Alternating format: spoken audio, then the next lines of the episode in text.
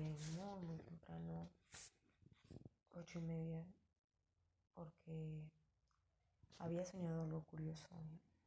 Soñé que con la persona que terminó la semana pasada, no con todas sus letras, pero tomé una decisión en la cual dije, ya no más, porque era una persona narcisista, problemas con su seguridad y me culpaba de todo.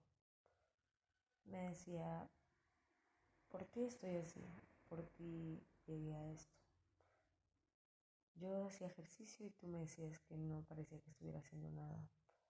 Siendo honesta, no recuerdo haberle dicho absolutamente nada.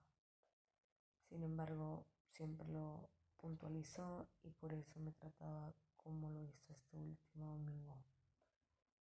Entonces pensé ayer en sanar, en decir, bueno, ok, no funcionó, seguimos solas, solteras, sin responsabilidades, pero tengo una responsabilidad, perdonar. ¿Cómo perdonar? Eso fue lo primero que, que pensé y busqué ayuda en YouTube. Vi algunos videos de cómo perdonar a alguien y a ti mismo. Porque siempre he dicho que hay dos sentimientos que no se pueden evitar sentir y que son pésimos. La culpa y el arrepentimiento. Ambos de la mano creo que se llama no perdonar. Si tú sientes culpa por ti y arrepentimiento de lo que hiciste, llegas a, a sentir eso, esa pesadez. Pero yo tomé esa decisión, quiero perdonar, perdonarla, perdonarme. Y me dormí bien tranquila como nunca lo he hecho. Desperté bien temprano y recuerdo que mi sueño fue algo muy curioso, algo que nunca iba a pasar. Tenía mi teléfono en la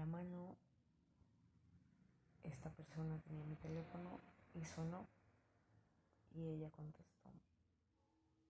Y no sé qué le habrá dicho la otra persona es, y me dijo, ¿es verdad? Y le dije, sí, tú solamente fuiste un juego. Y vi que empezó a llorar. Y siendo honesta, nunca iba a pasar en la vida. Leí hoy acerca de ese mismo sueño y dice que debo perdonar. Entonces, desde ayer yo había tomado la decisión de perdonarme, perdonarla. Y cómo es tan increíble la mentalidad que te da señales de lo que tienes que hacer.